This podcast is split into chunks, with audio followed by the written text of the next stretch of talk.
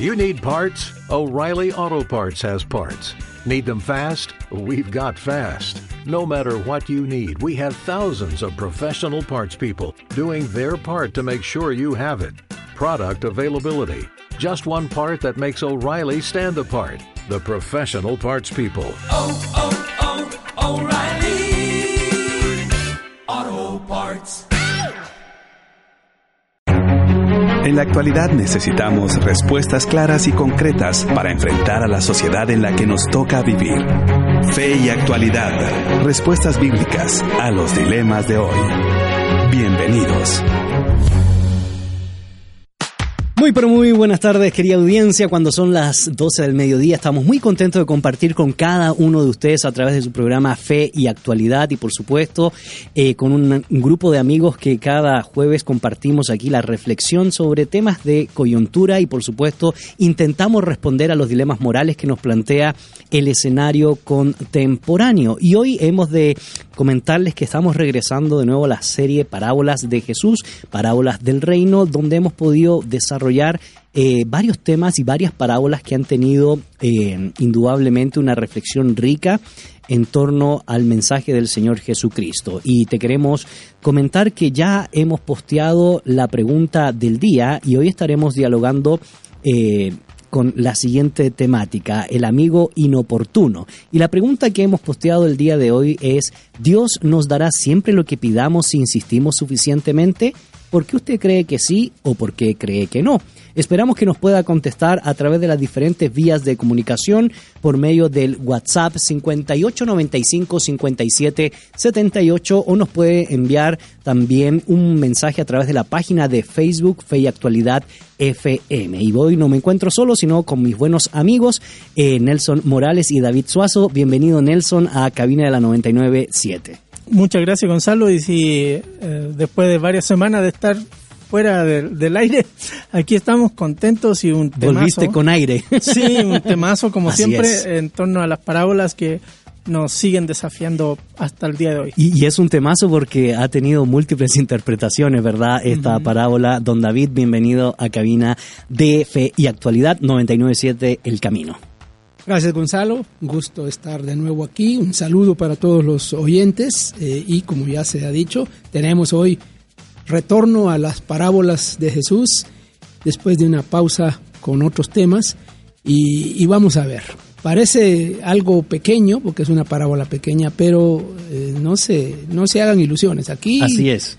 le entramos. Lo pequeño a veces no nos ha alcanzado para un programa, ¿verdad? Y lo hemos tenido que desarrollar en dos, pero yo creo que hoy vamos a, a, a concluir en algo con respecto a esta parábola de Jesús, el amigo inoportuno. Así que te recordamos las vías de comunicación, WhatsApp, nos puedes enviar una nota de voz o un mensaje de texto al 5895 5778 o nos puedes también responder a la pregunta del día en la página de Facebook Fe y Actualidad FM. Y la pregunta es, ¿siempre Dios nos dará lo que pedimos si tan solo insistimos suficientemente?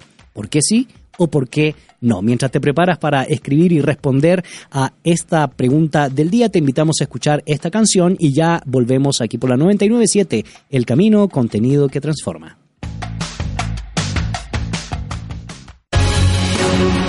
Búscanos en Facebook como facebook.com diagonal feyactualidad.fm.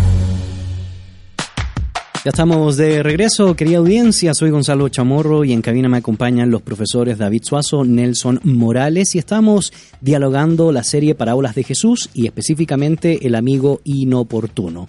Y te queremos comentar que la pregunta del día es, ¿siempre Dios nos dará lo que pidamos si tan solo insistimos suficientemente? Si usted cree que sí, pues justifique su respuesta, puro colegio, ¿verdad? Si usted cree que no, entonces también justifíquela. Y Nelson, como lo hacemos comúnmente cuando retornamos retornamos a estudiar las parábolas, pues en términos generales lo que hemos visto hasta ahora y cuando hablamos de parábola, ¿a qué nos estamos refiriendo?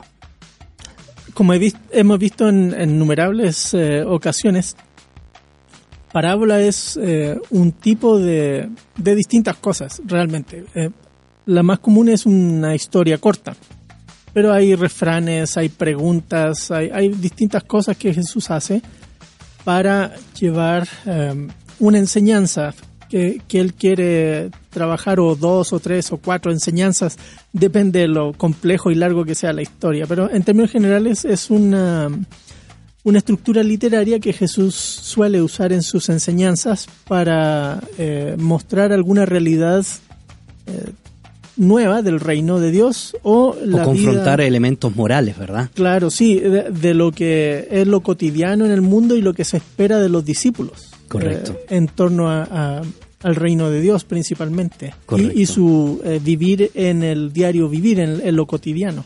Correcto. Y en ese sentido, don David, la parábola que nos convoca el día de hoy la encontramos en Lucas capítulo 11 y estaremos dialogando específicamente en un momento a partir del versículo 5. Sin embargo, no podemos dejar de negar el contexto general del capítulo porque pues aparece una de las oraciones más comentadas que ya la hemos discutido en este programa como es la oración modelo del Padre Nuestro. Así que es bueno eh, y sabio pues poder analizar en términos generales a qué nos estamos refiriendo con este capítulo y el marco general, por supuesto, de la teología lucana.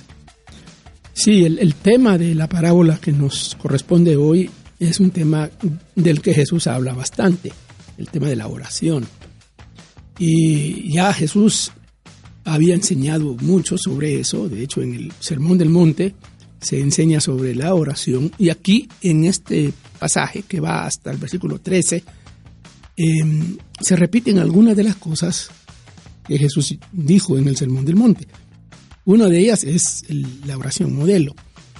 Y otra son las eh, eh, frases al final de pedid, buscad, llamad, Correcto. que, que son más o menos las mismas que, que aparecen eh, allá. Pero en medio nos aparece una parábola. Y la parábola en este caso es una es un, es un refuerzo, un refuerzo retórico, un, un refuerzo artístico de Jesús para subrayar la enseñanza, en Correcto. este caso de la oración.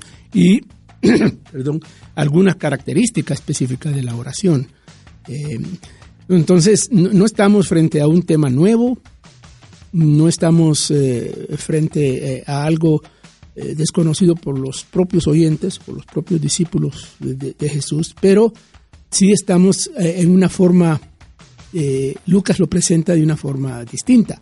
Y ahí es donde hay alguna algún debate, al- Algunas al- variantes, algunas variantes interpretativas. porque justamente para empezar el propio Padre Nuestro tiene sus variantes en relación correcto. con lo que aparece en el Sermón del Monte, pero hablaremos de eso. Correcto. Y esas variantes pues nos dan la posibilidad entonces de no solo poner esta oración o esta parábola más bien dentro del contexto general del pensamiento de Lucas Nelson, sino también ir po- poder dilucidar eh, el contexto en el cual se plantea esta historia. Y el versículo 5 a mí me llama mucho la atención porque parte de esta suposición, ¿verdad? La suposición de un amigo que va a medianoche para pedir prestado pan.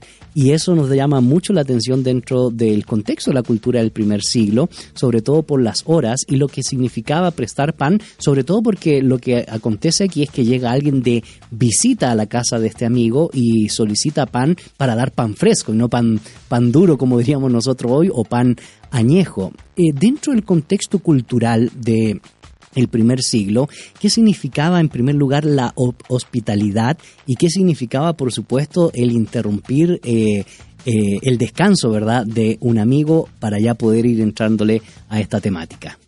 Uy, hay un montón de cosas culturales aquí.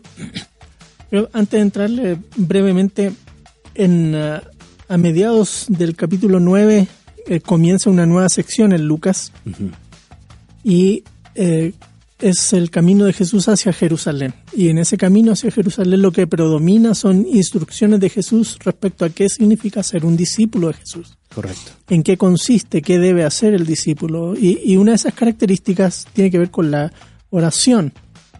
Y el capítulo 11 parte con el Padre Nuestro, hablando o planteando un poco el contenido de la oración. Eh, tenemos que orar a Dios y, y- y hay ciertas características que, que aborda la oración.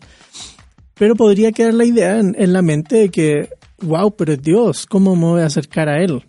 Eh, y el, el- tanto la, la parábola como las preguntas que, que parabólicas que vienen después, en eh, versículos 11, 12, 13, tienen el mismo propósito, en mostrar la actitud con la cual debemos acercarnos en la oración. ante Dios. Y, y la historia eh, refuerza esa idea. Ahora, hay varias cosas culturales aquí importantes de resaltar.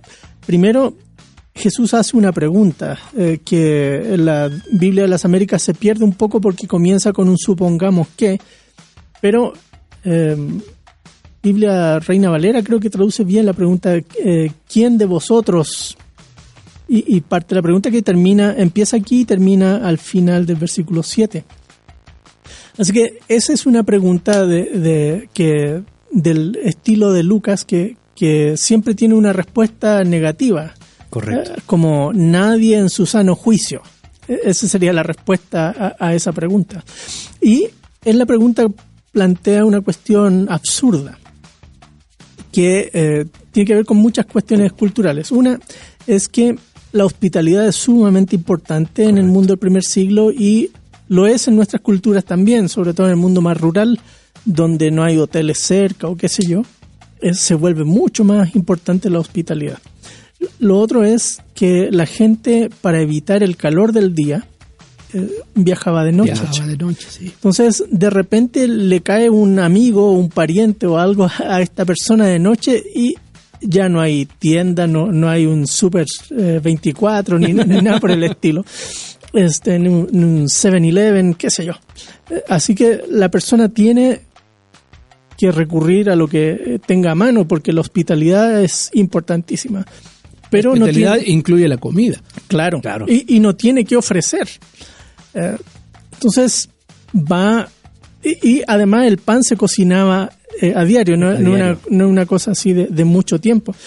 Así que miró, ah, y se cocinaba afuera de las casas. Las casas eran chiquititas y, y, y, um, um, por lo visto en la casa que se refleja en esta parábola es de esas casas como uno ve aquí en el interior del país De también una sola habitación.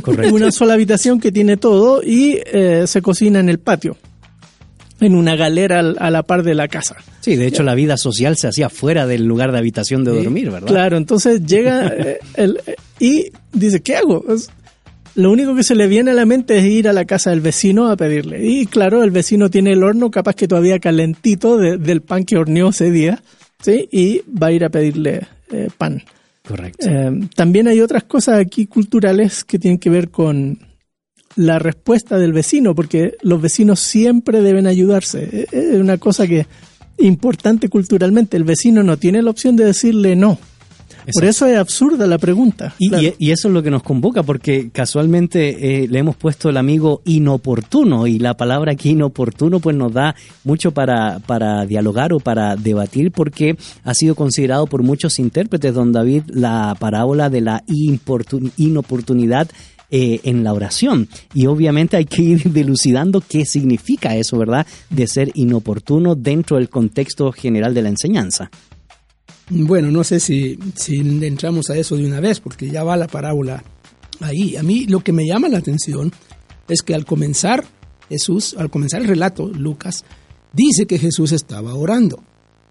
Eh, Dice el versículo 1, un día estaba Jesús orando en cierto lugar eh, y, y da unos ciertos detalles para ubicar eh, el, el- el- el- el escenario donde se da la, la instrucción.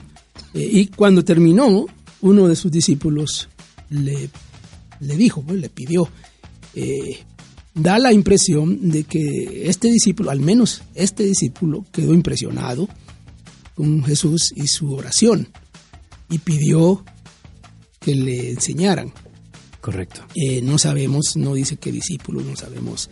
eh, puede ser uno de los doce, puede ser uno de, la multitud, de los discípulos del grupo más grande.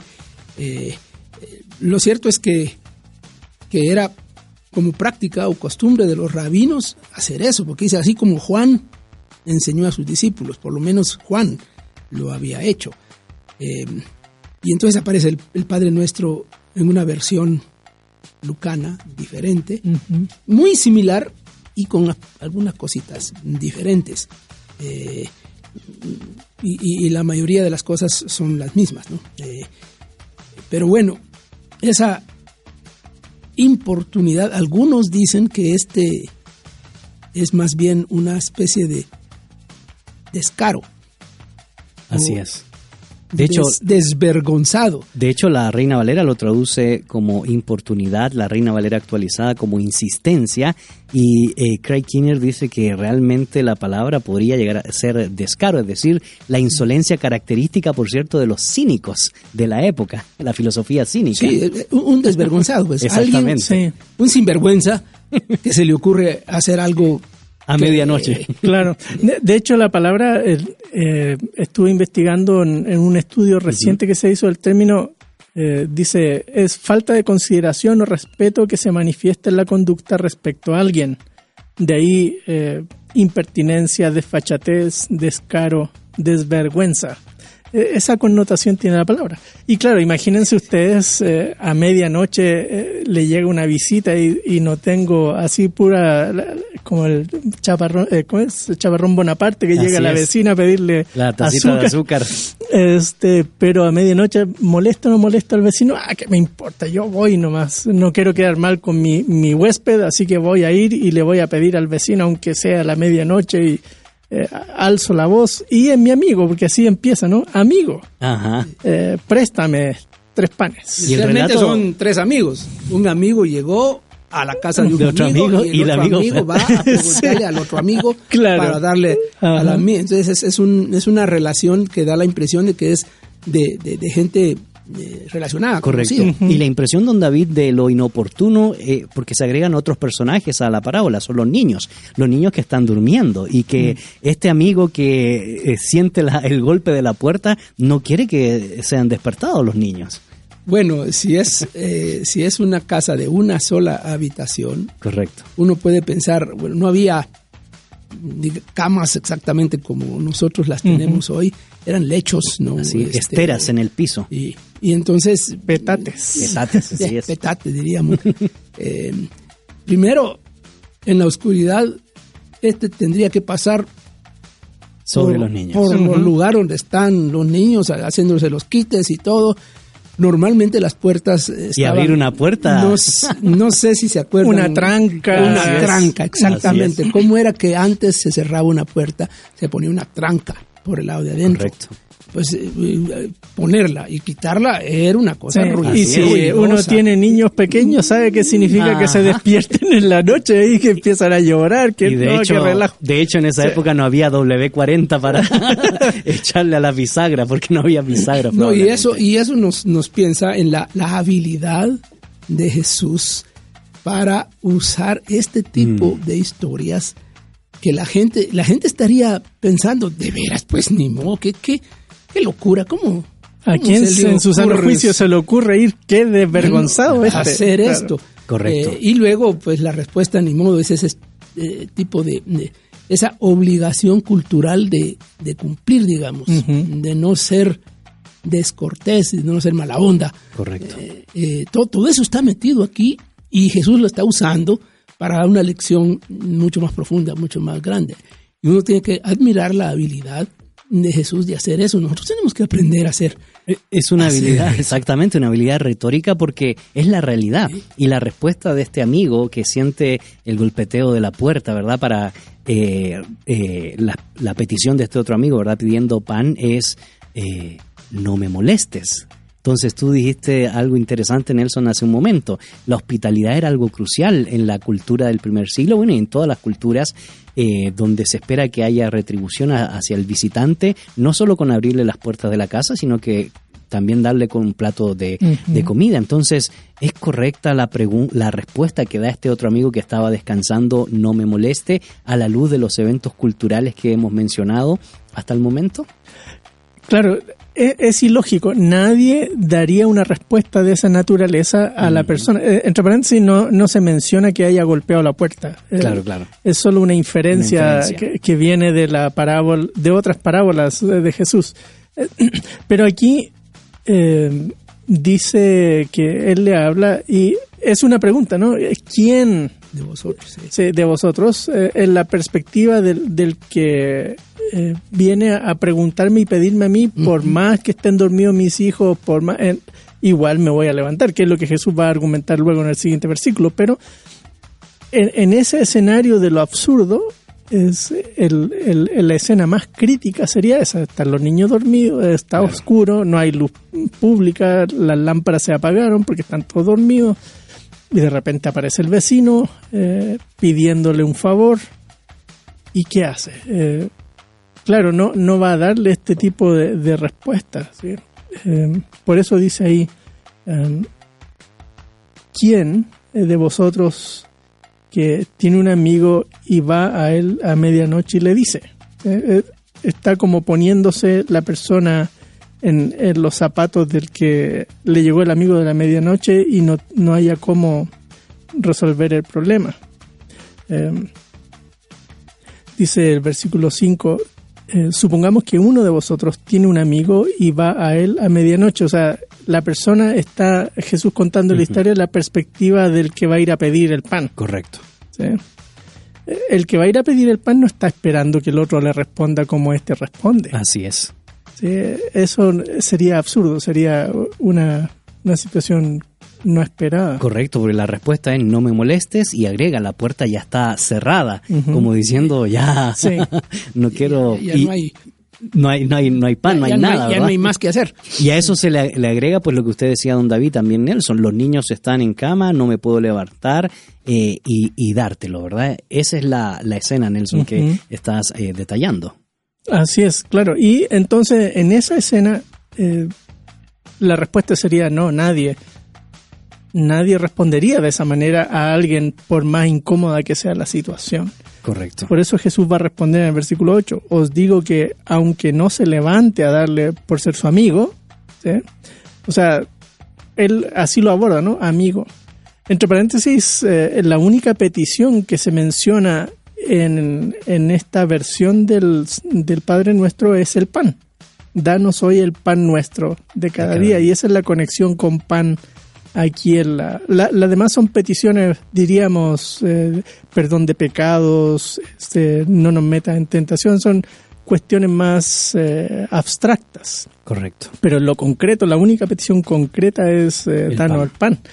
Y es lo que él pide, pan. Lo que está pidiendo. Sí, pan. Correcto. Entonces Jesús le dice, aunque no fuera por ser amigo, por su desfachatez de Ujú. venir, eh, su caradurez, Su imprudencia. sí, este, le va a, a dar cuanto necesite, porque hay una cuestión de obligación, de, hospitalidad también de parte del, del vecino que, necesita o debe ayudar culturalmente a su vecino. Y estaremos dialogando sobre el versículo 8 en adelante. Eh, sin embargo, queremos recordarle, queridos amigos, la pregunta del día. Siempre Dios nos dará lo que pidamos si tan solo insistimos suficientemente. ¿Por qué sí? ¿Por qué no? Las vías de comunicación son a través de nota de voz, mensaje de texto 5895 57 78 o también nos puede responder a la pregunta del día o en la transmisión de Facebook Live en la página Fe y Actualidad FM. Agradecemos los comentarios que han ingresado a nuestra red social respondiendo a la pregunta del día. Y Fátima Sandino nos dice, Dios nos dará lo que necesitemos en pos de nuestra obediencia a su propósito. No siempre su respuesta va a ser, va a ser sí. Sin embargo, un no de Dios es tan valioso como un sí. Elenita de León nos comenta, creo que el insistir es una muestra de fe. Jesús nos dejó el ejemplo de la viuda y el juez injusto, que el Padre contestará a los que clamemos a Él de día y de noche, según Lucas 18, 18.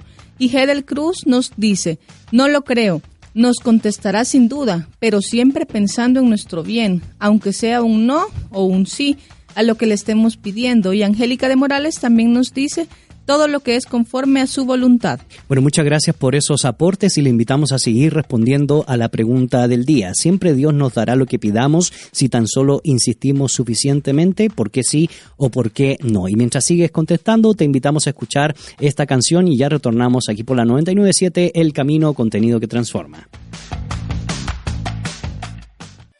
Comentarios, dudas. 5895-5778. El WhatsApp de 997 FM.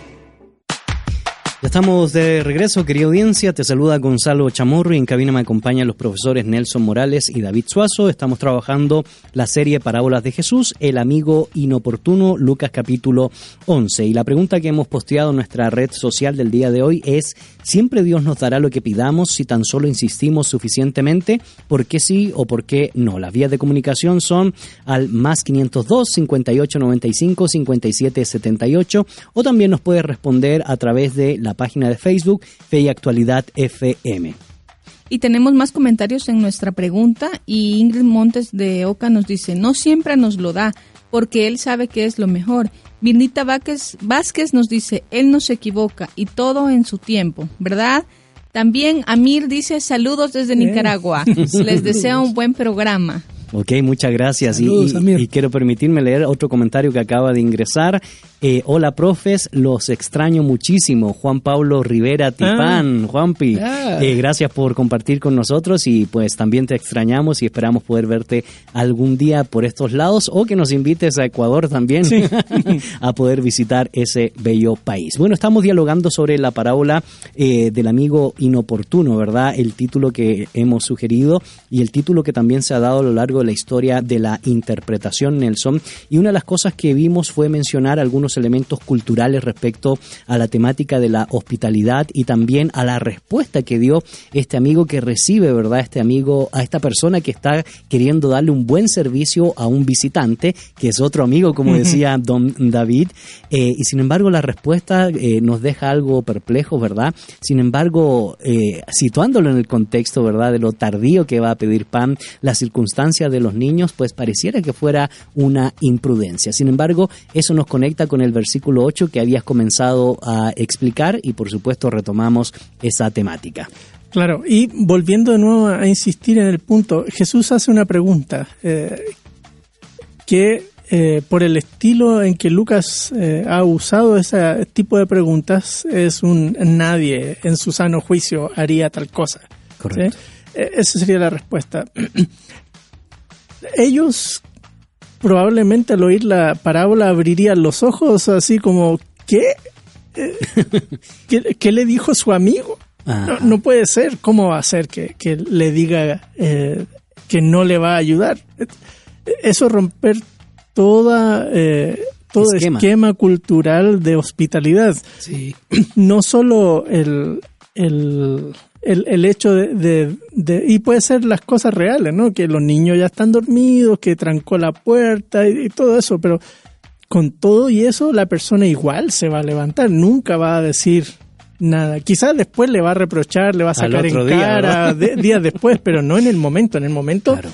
Hay una necesidad Claro, le, específica. le va a dar lo que le está pidiendo. ¿Sí? Sí, pero parece que Jesús está poniendo las, cuest- las cosas en extremo. Así es, claro, sí. eh, colocándolo en una situación extrema tal para señalar el punto. Claro, y, y- y ahí está el, el tema, porque por eso es absurda la, la- la parábola, porque eh, Jesús lo que quiere llevar es eh, un caso extremo de, aún en esa situación, el amigo respondería dándole el pan. Correcto. Eh, no- y, y por eso el versículo 8, ¿sí? que dice, os digo que aunque no se levante a darle por ser su amigo, no obstante por esta desfachatez de venir a esas horas a preguntarle, se levantará y le dará cuanto necesite.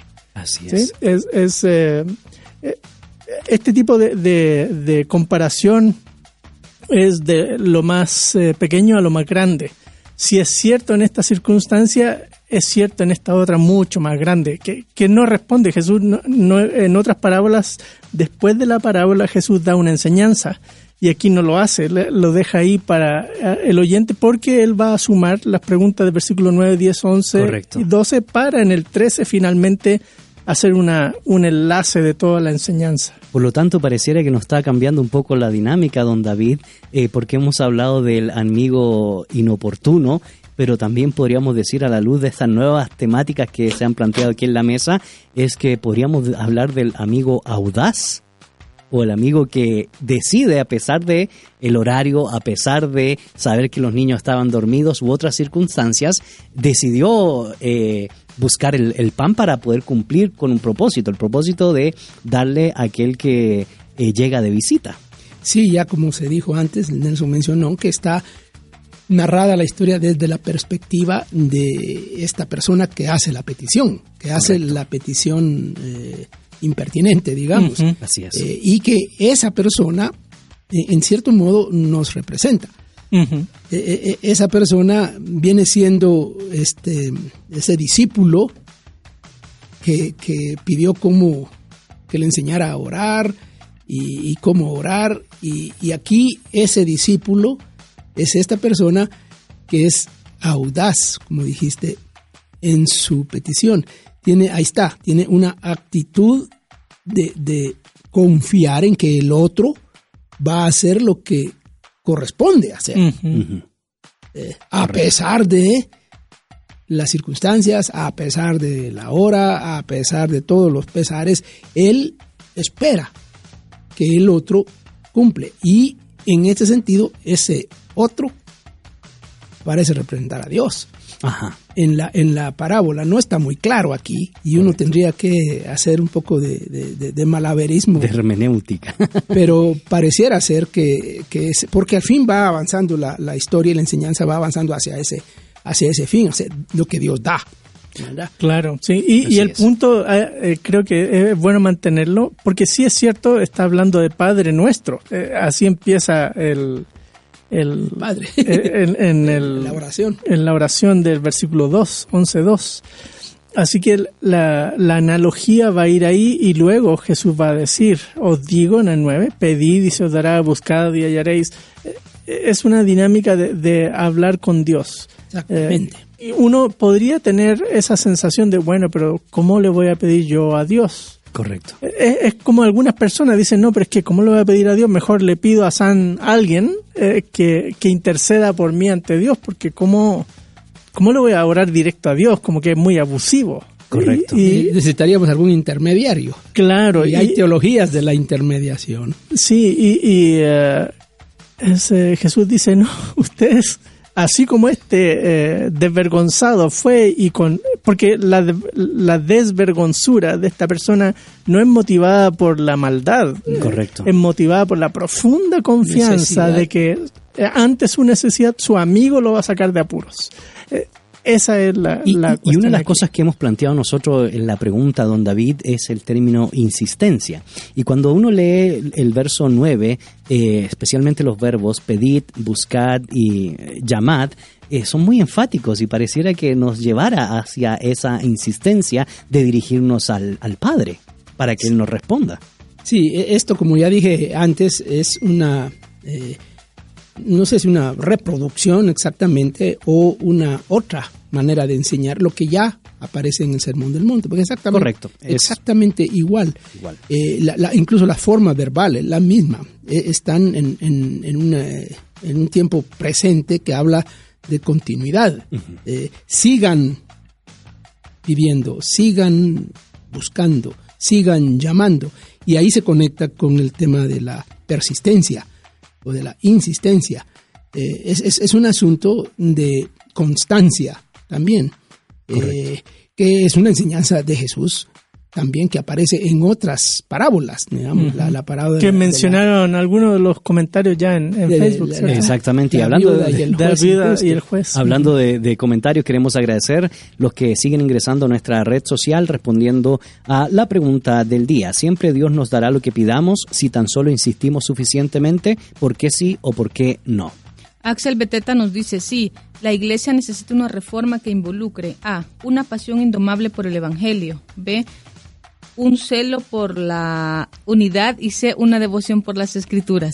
Ah, bueno, yo creo que ese es comentario del programa pasado de la Reforma Protestante, pero se lo perdonamos a Betzal. Alejandra González dice, hola amigos, excelente programa. El tema de hoy lo relaciono con 1 Corintios capítulo 6, verso 12.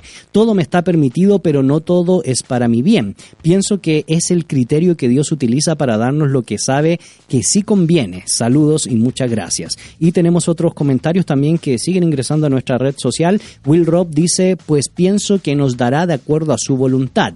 Ingrid Montes De Oca dice, no siempre nos lo, da porque Él sabe que es lo mejor. Y Mirna Vázquez, Él no se equivoca y todo es en su tiempo, ¿verdad?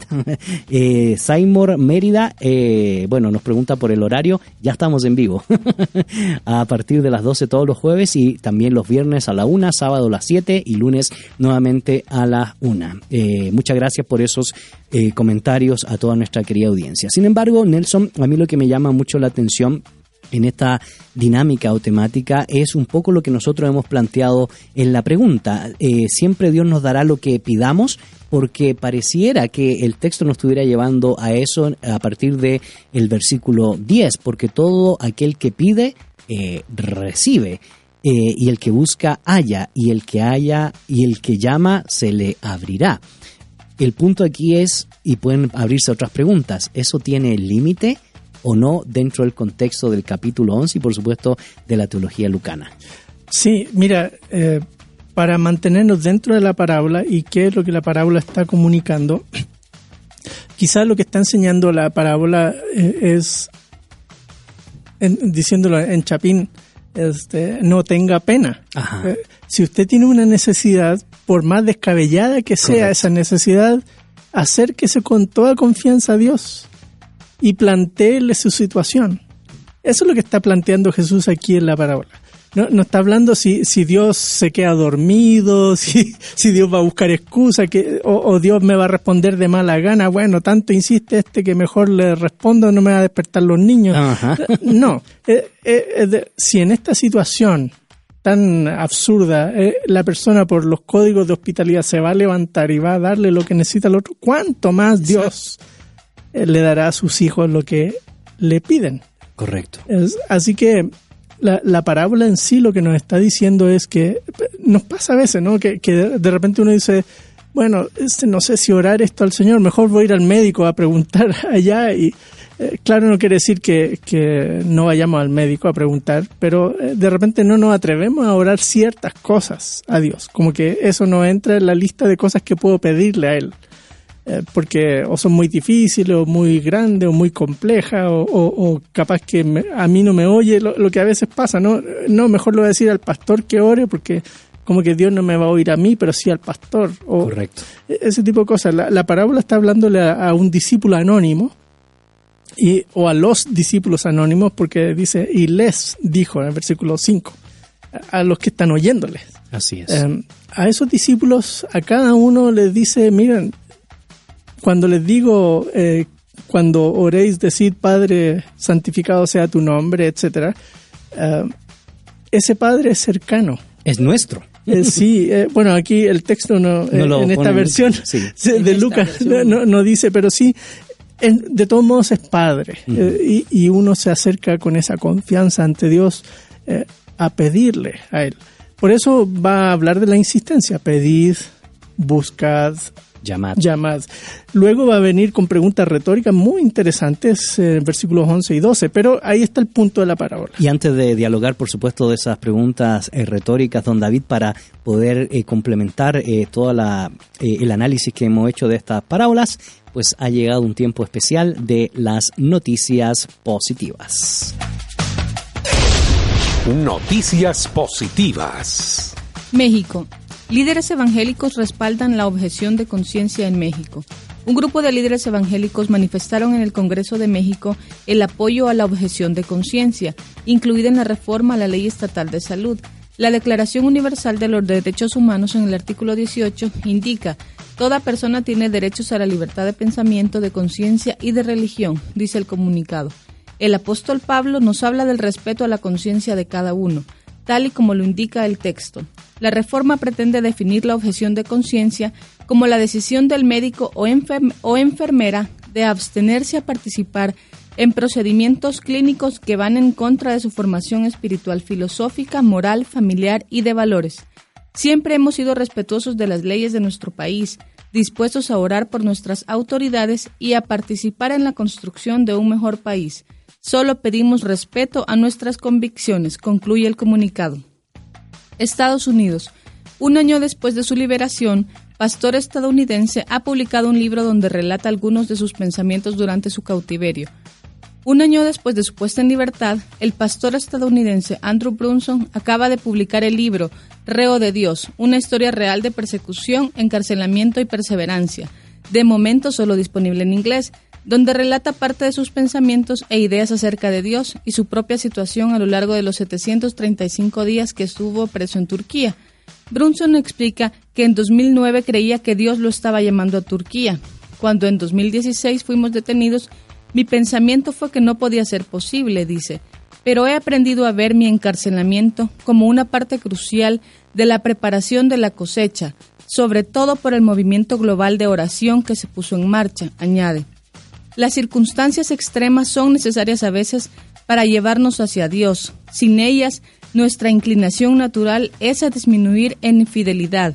Debemos ser intencionales a la hora de cultivarla, reitera y estas fueron las noticias positivas.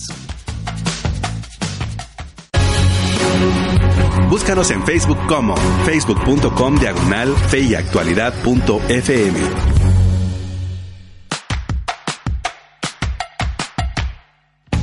Ya estamos de regreso, querida audiencia. Nos pillaron dialogando aquí sobre asuntos de la tecnología y queremos eh, recordarte algunas noticias que son importantes. En primer lugar, eh, te comentamos que ya está el tercer episodio del podcast del Instituto Crux eh, con la temática ¿Qué importancia tiene cultivar la mente? Y te invitamos que puedas ingresar a la página de Facebook del Instituto Crux o también a la www.institutocrux.org. Además hemos eh, colocado eh, un blog sobre mm, el título del blog es Una religión que invita a preguntarse de Walfred García. Le invitamos a que pueda estar leyendo estas dinámicas. Y en tercer lugar te queremos invitar al primer campamento apologético para jóvenes en Crucijada. Esto se efectuará de los días 3 al 5 de diciembre y si ustedes están interesados en participar en un campamento que responde a las preguntas clásicas como por ejemplo el problema del mal o hay alguien más fuera de este eh, planeta Tierra, en este universo,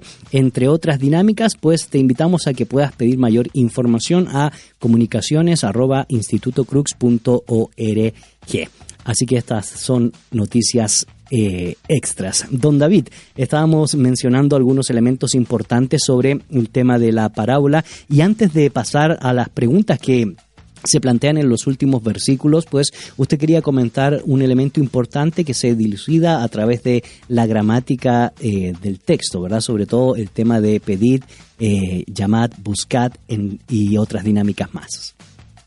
Sí, Jesús está diciendo que el discípulo pida, se mantenga pidiendo, sea constante en pedir, en buscar, en, llamar. Y, las tres, eh, las, tres órdenes, digamos, exhortaciones aquí, parecen ir como en, en, un orden de pedir parece lo menos, lo más pasivo, buscar parece un poco más activo, hacer algo más, y llamar parece ya la parte de insistencia, ¿no?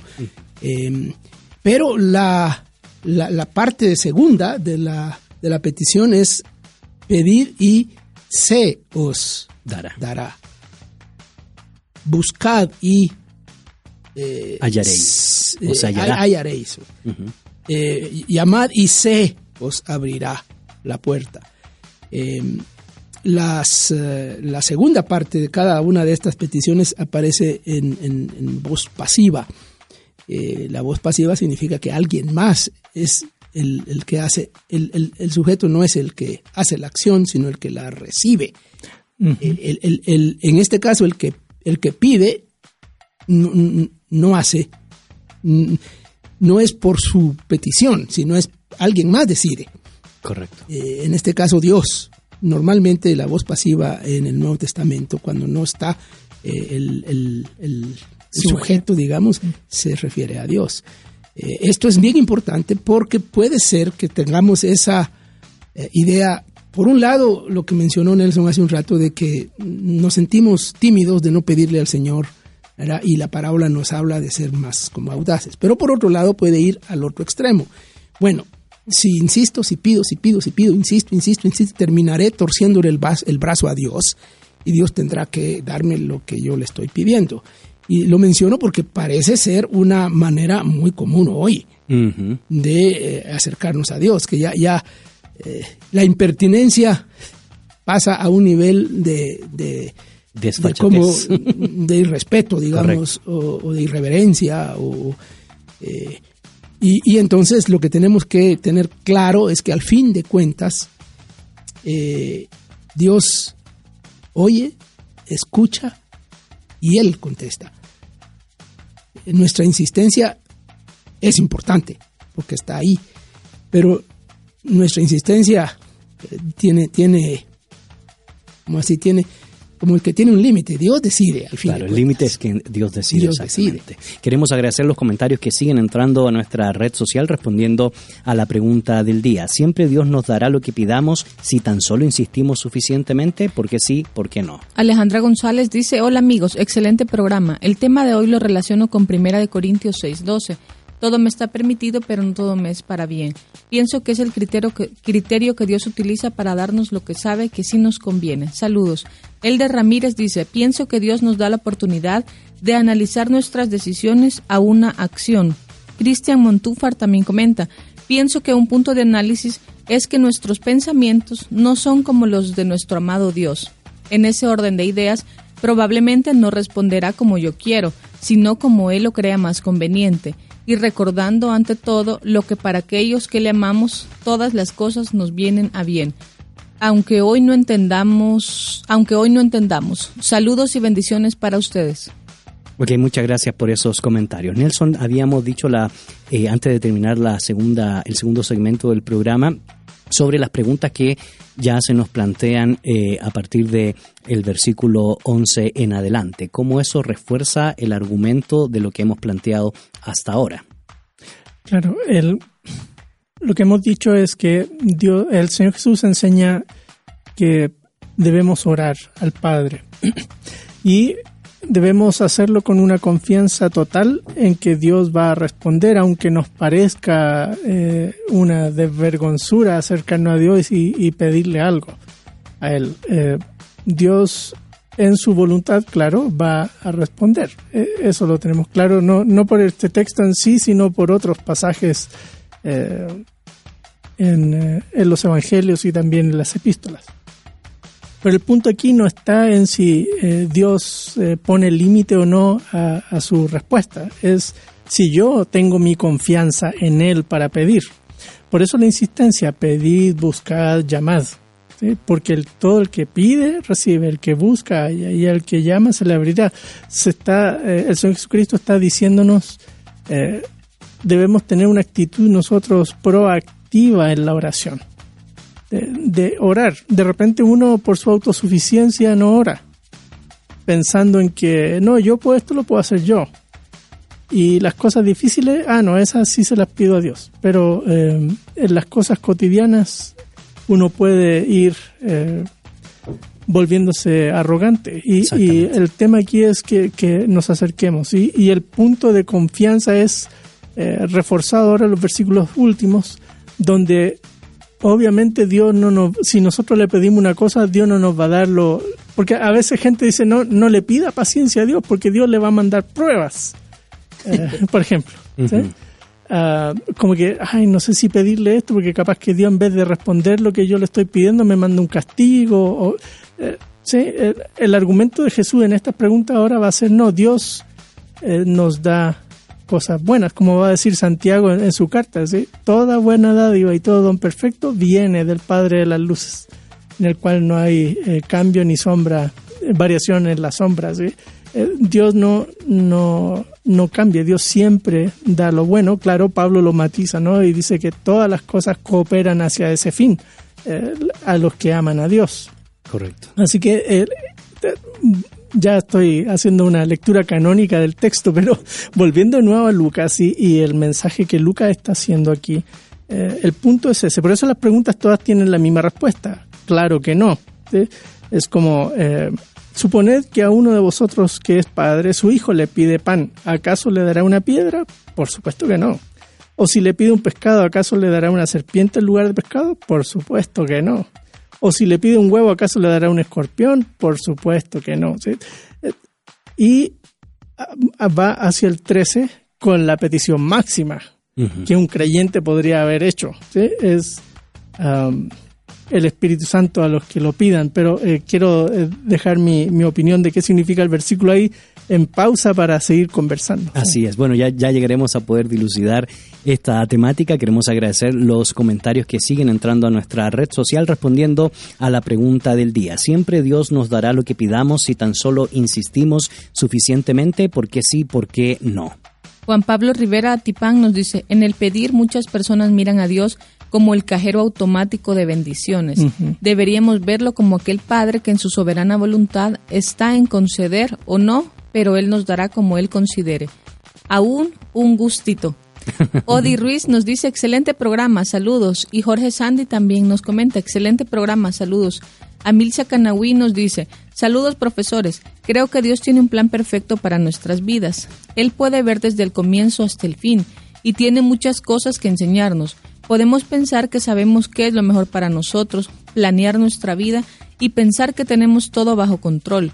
Como seres humanos buscamos ganancia terrenal y nuestra propia comodidad, pero los pensamientos de Dios son el transformarnos de nuestras tendencias terrenales humanas y crear algo divino a través de nuestras situaciones en la vida. Cuando aprendo a amar la voluntad de Dios en mi vida, entonces sus pensamientos se vuelven mis pensamientos y sus caminos mis caminos. Aprendo entonces a orar de acuerdo a su voluntad en mi vida. Dios les bendiga en cabina. Bueno, muchas Gracias. gracias por esos eh, saludos, bendiciones y buenos comentarios que han dado nuestra audiencia. Y, y pensando un poco ya en los elementos eh, prácticos y en los desafíos, eh, don David, y antes de poder responder, ¿verdad?, la última pregunta que nos planteaba Nelson respecto al versículo 13 del capítulo 11, y obviamente en una teología de la oración, a mí me llama mucho la atención porque a veces en nuestras sociedades contemporáneas o a lo largo de la historia ha proliferado mucho estas ideas de oraciones paganas eh, de la cultura romana de la época con el concepto do ut des.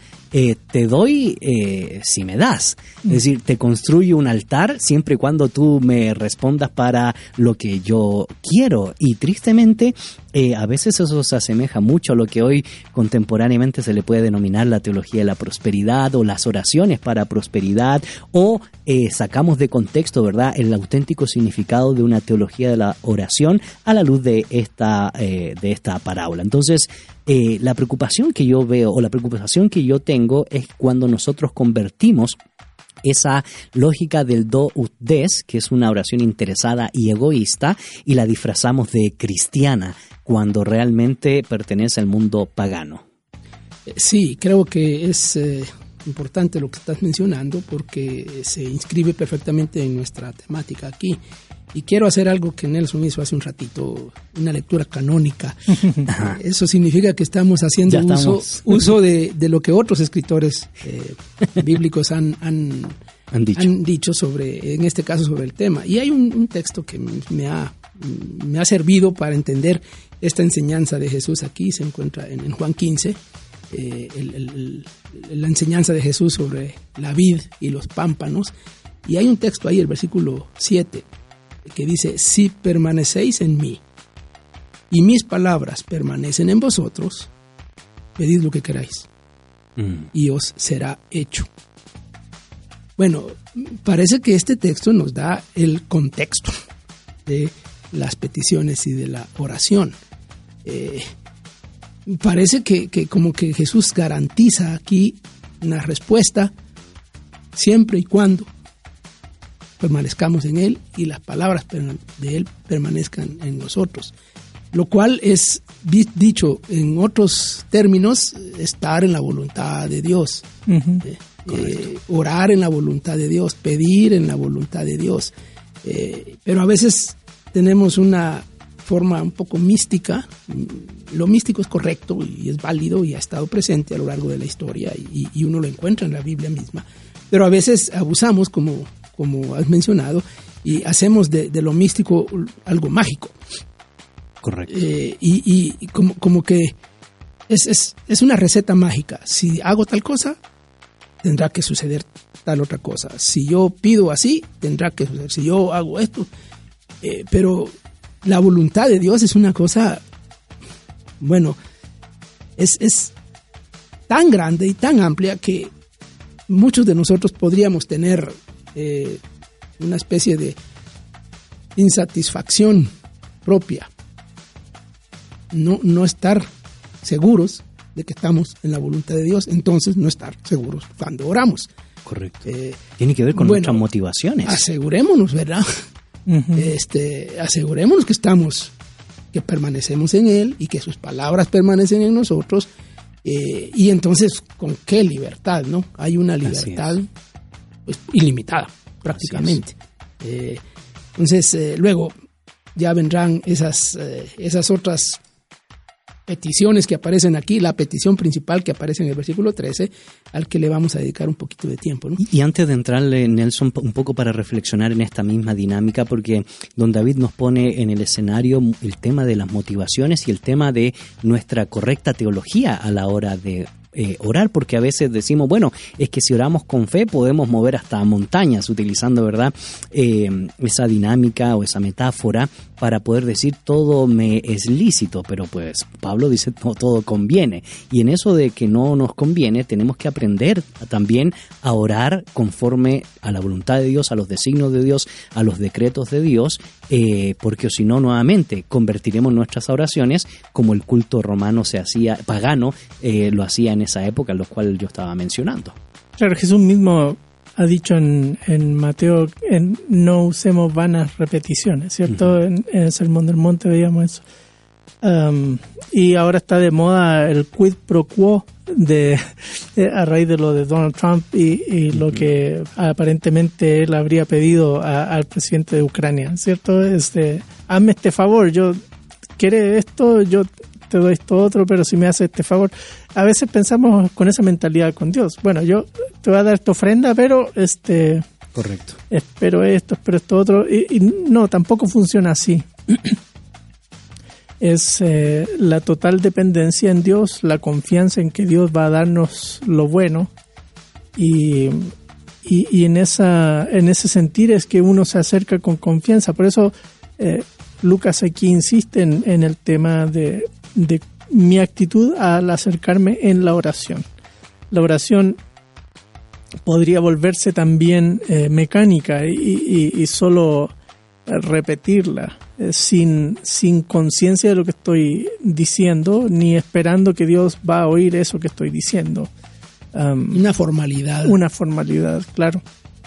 ¿Qué es lo que se ha dado a lo largo de la historia del cristianismo, verdad? Que las oraciones modelos se han convertido en oraciones mecánicas sin entender el sentido de la enseñanza que le dio Jesús. Claro, y, y por ahí va, va esto. Aquí el, el texto está tratando de, de, de enfatizar una y otra vez, eh, desde el versículo 1 hasta el 13, que podemos acercarnos en total confianza eh, al Padre y eh, expresarle nuestras necesidades. Claro, Dios es soberano, es el rey y, y Él decide qué es lo que nos conviene o no, pero ese no es el punto aquí de la parábola. El Correcto. punto y, y de las preguntas o, o las parábolas, eh, mini parábolas estas que algunos catalogan como parábolas también, los versículos 11, 12, eh, del tipo jurídico se llaman, que, que la, va una pregunta que, que lleva implícita la respuesta, en este caso eh, negativa. ¿sí? Queremos agradecer los comentarios que siguen entrando a nuestra red social respondiendo a la pregunta del día. ¿Siempre Dios nos dará lo que pidamos si tan solo insistimos suficientemente? Lidia Rivera nos dice, hola, saludos a todos. En cuanto a la pregunta, pienso que Dios no siempre nos da lo que pedimos, porque Él nos da lo que es mejor para nosotros. Por eso la Biblia dice, en el Padre Nuestro, en una de sus primeras líneas, hágase tu voluntad. Y gracias a Dios que no me ha dado todo lo que pido, sino que en qué problemas estuviera, dice. Buena reflexión. Carlos Vargas nos dice, es muy buena pregunta la de hoy y muy difícil de responder satisfactoriamente. Si somos honestos, muchas veces nos confunden este tipo de declaraciones que Jesús hizo cuando las comparamos con lo que pasa en la vida real. Personas muy amadas y útiles en la iglesia que no son sanadas a pesar de tanta oración. Ok, muchas gracias por esos excelentes comentarios y, acaba de entrar uno que vale la pena eh, leerlo de inmediato para pues ponernos en contexto. Lidia Reyes dice, el Señor como nuestro buen y admirable consejero nos dará conforme a su voluntad, que es buena, agradable y perfecta. Un sencillo ejemplo, un padre no le daría un- una motocicleta a su hijo menor teniendo el cuidado de las consecuencias. Y coloca un post ahí que dice, aprendamos a pedir. Bueno, muchas gracias por ese excelente comentario. Y esto nos conecta, don David, antes de hacer algunos desafíos y algunas conclusiones finales, poder eh, responder a la pregunta que se ha planteado aquí en en este foro radial a partir del versículo 13. Porque el versículo 13 dice, pues si vosotros, siendo malos, sabéis dar buenas dádivas a vuestros hijos, eh, ¿cuánto más vuestro Padre Celestial dará el Espíritu Santo a lo, los que se lo pidan? Bueno, como estamos eh, recordando lo que ya hablamos y lo que ya este, dialogamos cuando estudiamos el Sermón del Monte, esto aparece en el Sermón del Monte también. Eh, toda esta sección es, está metida también en el Sermón del Monte. Eh, y hay una fina diferencia en este versículo 13. Allá en Mateo, en el Sermón del Monte, Jesús dice, ¿cuánto más el Padre o vuestro Padre os dará cosas buenas a quienes se lo pidan? Eh, cosas buenas y en el contexto en el que se, habla de, del pan, de la piedra, pescado, de la serpiente, de la, las cosas buenas están representadas por los alimentos, ¿no? Eh, ahí. Pero se entiende que las cosas buenas son prácticamente toda esa buena dádiva y don perfecto que viene de lo alto, que, menciona Santiago. Eh, pero Lucas especifica las cosas buenas que Mateo. Recuerden que Mateo es un, bueno, un testigo ocular. Eh, Mateo y auditivo. Mateo estaba ahí presente cuando Jesús dijo el sermón del monte. Lucas no. Lucas está eh, recurriendo Recopilando. A, fuentes. Correcto. Eh, a, otras fuentes para armar su relato de, de la vida de Jesús. Eh, entonces, uno, uno diría, ¿por qué Lucas pone el Espíritu Santo y Mateo pone cosas buenas? Bueno, una manera de verlo es que el Espíritu Santo representa el máximo, el clímax de las cosas buenas que Dios da.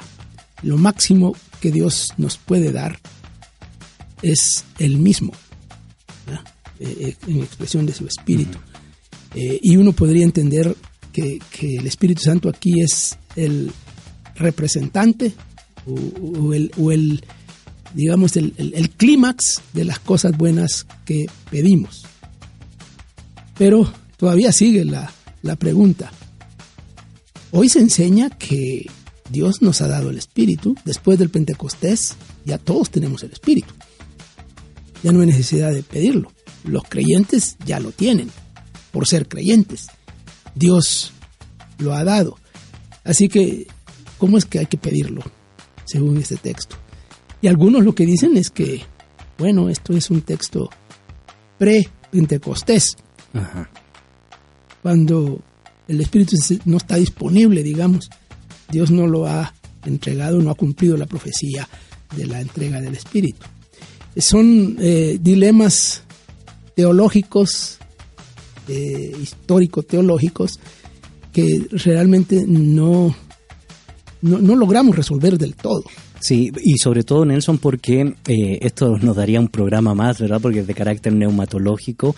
La gran pregunta es cómo se entiende el papel del Espíritu Santo de Dios en el Antiguo Testamento y cómo se entiende en la literatura intertestamentaria, porque una buena parte de la gente creía que se había retirado el Espíritu Santo, otros que solo estaba disponible para algunas personas más santas, o como se encuentra en los rollos del Mar Muerto, algunos creían que pertenecía solo a la comunidad de, de por lo tanto, cómo podemos entender la promesa, ¿verdad?, del versículo 13 a la luz de esa dinámica cultural y, por supuesto, a la luz de la evolución neumatológica, ¿verdad?, a lo largo de eh, texto bíblico. Y antes de escuchar tus opiniones, queremos agradecer los comentarios que siguen entrando a nuestra red social respondiendo a la pregunta del día. ¿Siempre Dios nos dará lo que pidamos si tan solo insistimos suficientemente?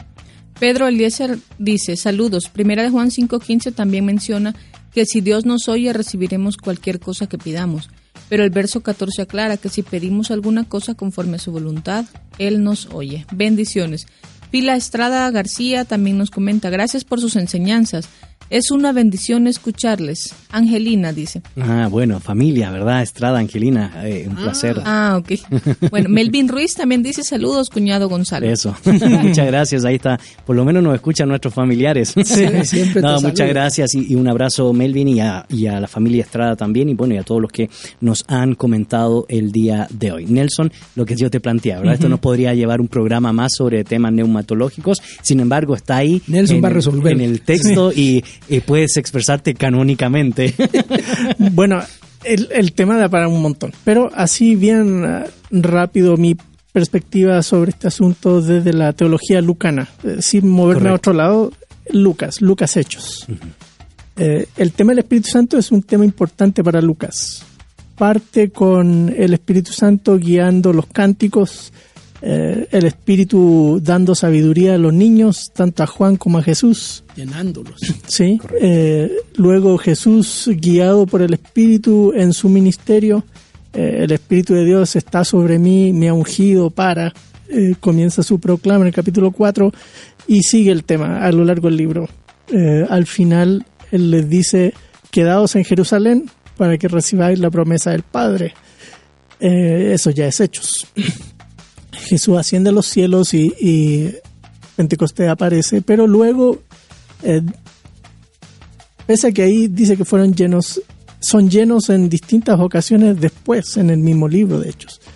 Así que el Espíritu Santo aquí no, no es solo entendido paulinamente como el, la persona de la deidad que viene y nos sella, nos eh, mora en nosotros, Nos eh, nos, hace, nos capacita, nos hace miembros del cuerpo de Cristo, etcétera. Todas esas son categorías paulinas, ¿cierto? Eh, en las epístolas del apóstol Pablo se menciona mucho de eso.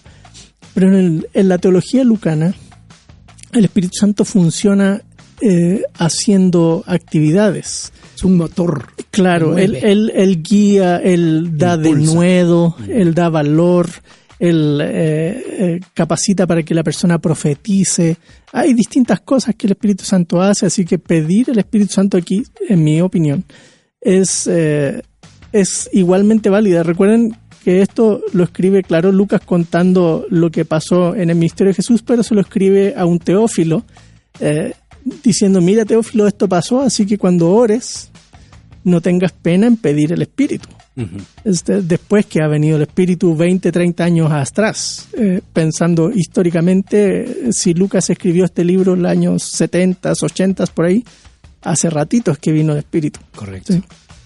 Así que creo yo que, que sigue siendo válida. De repente uno va a hacer actividades y, y no, no sabe si tiene eh, toda la fuerza, la, la convicción para evangelizar, para administrar con sabiduría cosas, pues no tengamos pena. ¿sí? Claro, porque va dentro del contexto de la oración misma. Es decir, Claro. si vamos a pedir cualquier cosa, atrevámonos a pedir inclusive el Espíritu Santo. Claro, en ese caso, eh, el Espíritu Santo no en el sentido de que no lo tengo y, y ahora por primera vez lo voy a recibir, sino más bien que el Espíritu Santo sea quien me capacite para estas funciones que vamos a hacer. Y podemos tener esa confianza plena que Dios lo va a hacer. El Espíritu nos va a capacitar, nos va a dar de nuevo, nos va a dar, qué sé yo, distintas actividades que Él hace eh, en los creyentes. Aún eso, que, que uno podría pensar, no, pero ¿cómo va a ser? Dios dice, pidámoslo al Padre y Él lo va a hacer.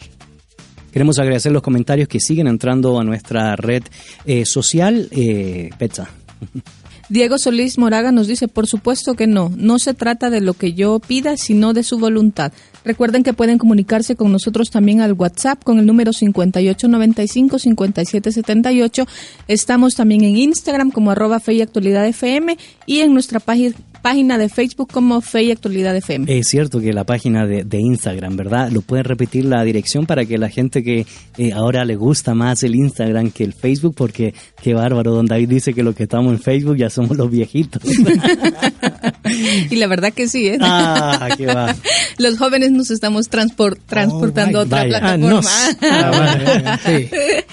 Arroba Fe y Actualidad FM en Instagram, Facebook Fe y Actualidad FM.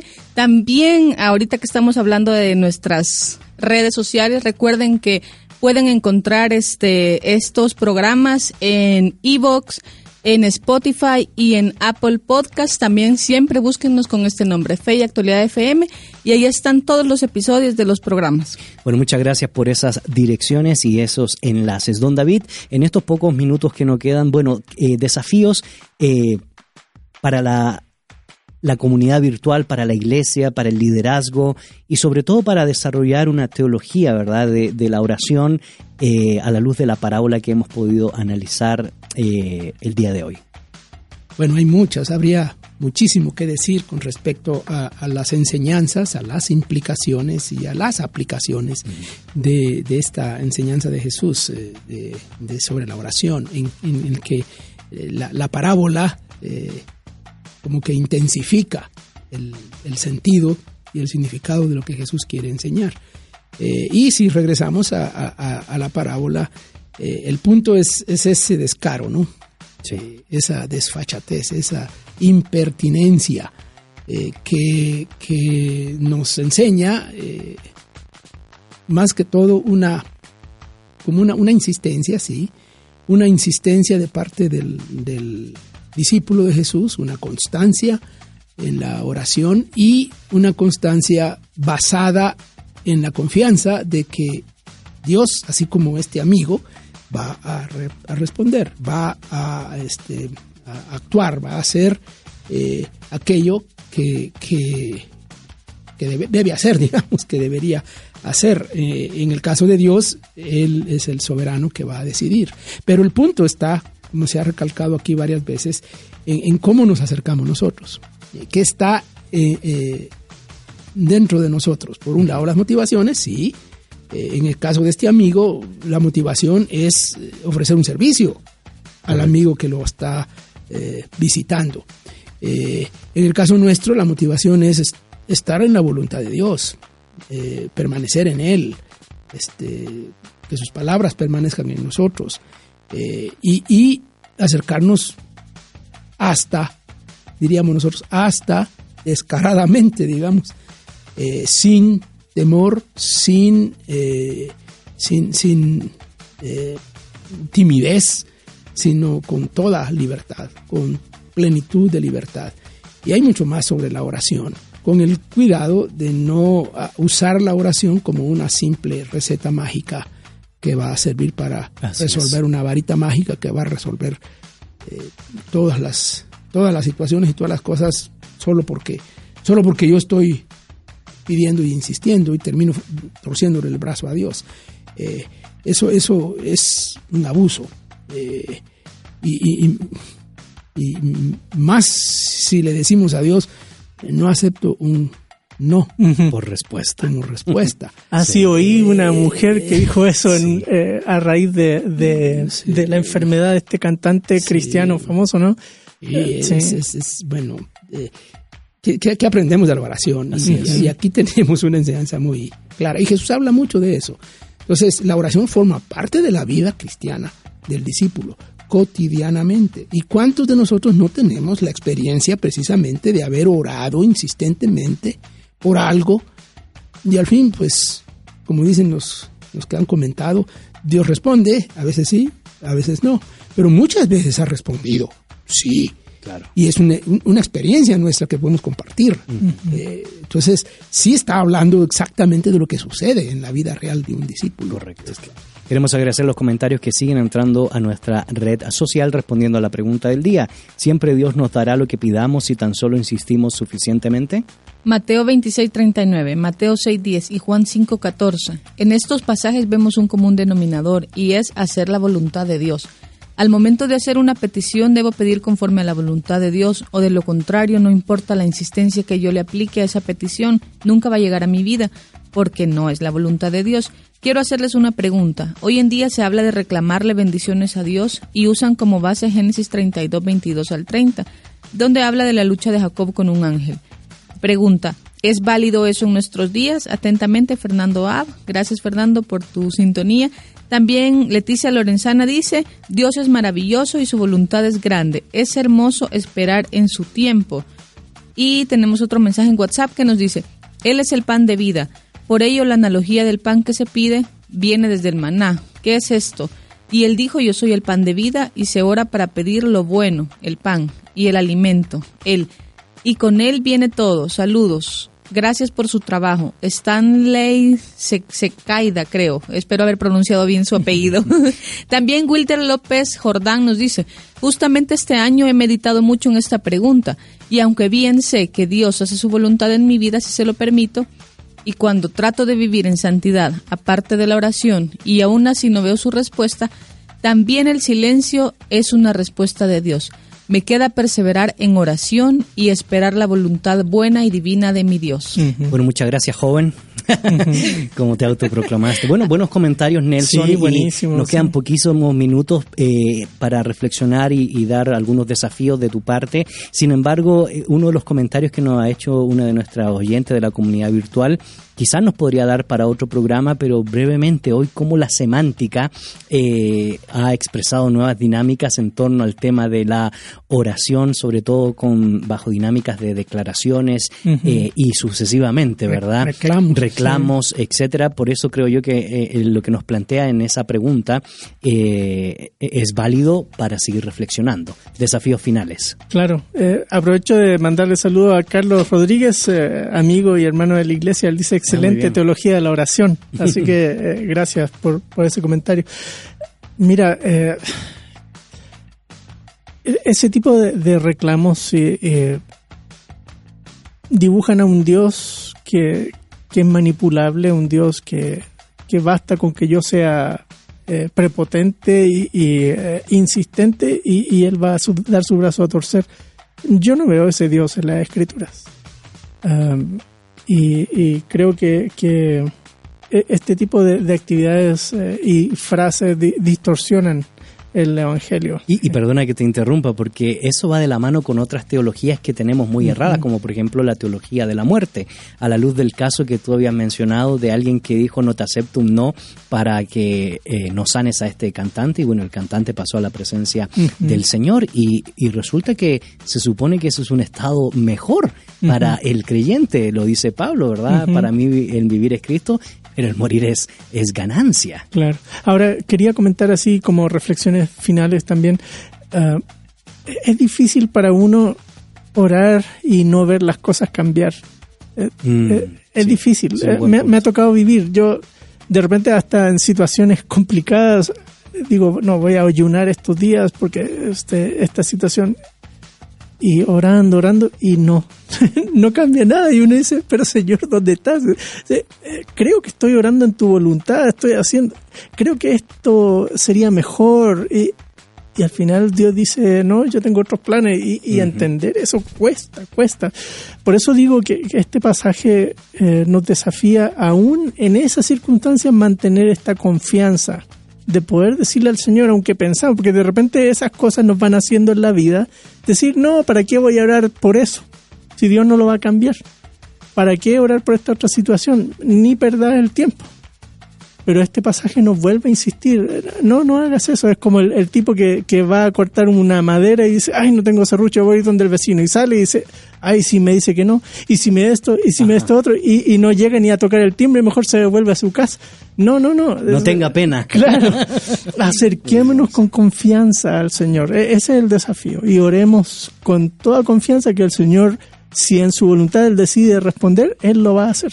Correcto. Queremos agradecer, por supuesto, eh, todos los comentarios que han ingresado a nuestra red social y recordarte algunos detalles que son importantes para el desarrollo de tu mente cristiana y, por supuesto, para el crecimiento de tu vida espiritual. Te invitamos a escuchar el podcast, el tercer episodio del podcast del Instituto Crux, qué importancia tiene cultivar la mente. Lo puedes encontrar en la página del Instituto Crux en Facebook y también puedas eh, leer y compartir la reflexión de Walfred García con el título Una religión que invita a preguntarse. Y por supuesto, para todos aquellos que estén interesados en asistir en el campamento apologético para jóvenes, te recordamos que puedes pedir mayor información a comunicaciones arroba institutocrux.org. Este campamento es del 3 al 5 de diciembre. Queridos amigos, muchas gracias por compartir, don David, este día junto con nosotros. Gracias a todos y felicitaciones por su participación. Estuvo muy buena. Así es, Nelson, muchas gracias. Sí, sin duda. Gracias, gracias eh, por todo esto. Fue muy edificante. Así que en nombre de Nelson Morales, David Suazo, en producción Betsabe Ansora, Mir Tejada y los controles nuestro buen amigo Jefferson y su servidor Gonzalo Chamorro, les deseamos un excelente día y no se desconecte de la sintonía de la 997 El Camino Contenido que Transforma. En la actualidad necesitamos respuestas claras y concretas para enfrentar a la sociedad en la que nos toca vivir. Fe y actualidad. Respuestas bíblicas a los dilemas de hoy. Hasta la próxima emisión. Esta es una producción de iRadios Guatemala Centroamérica. Hola, buenos días, mi pana. Buenos días, bienvenido a Sherwin Williams. ¡Ey! ¿Qué onda, compadre? ¿Qué onda? Ya tengo lista la pintura que ordenaste en el ProPlus app. Con más de 6.000 representantes en nuestras tiendas listos para atenderte en tu idioma y beneficios para contratistas que encontrarás en aliadopro.com. En Sherwin Williams somos el aliado del PRO.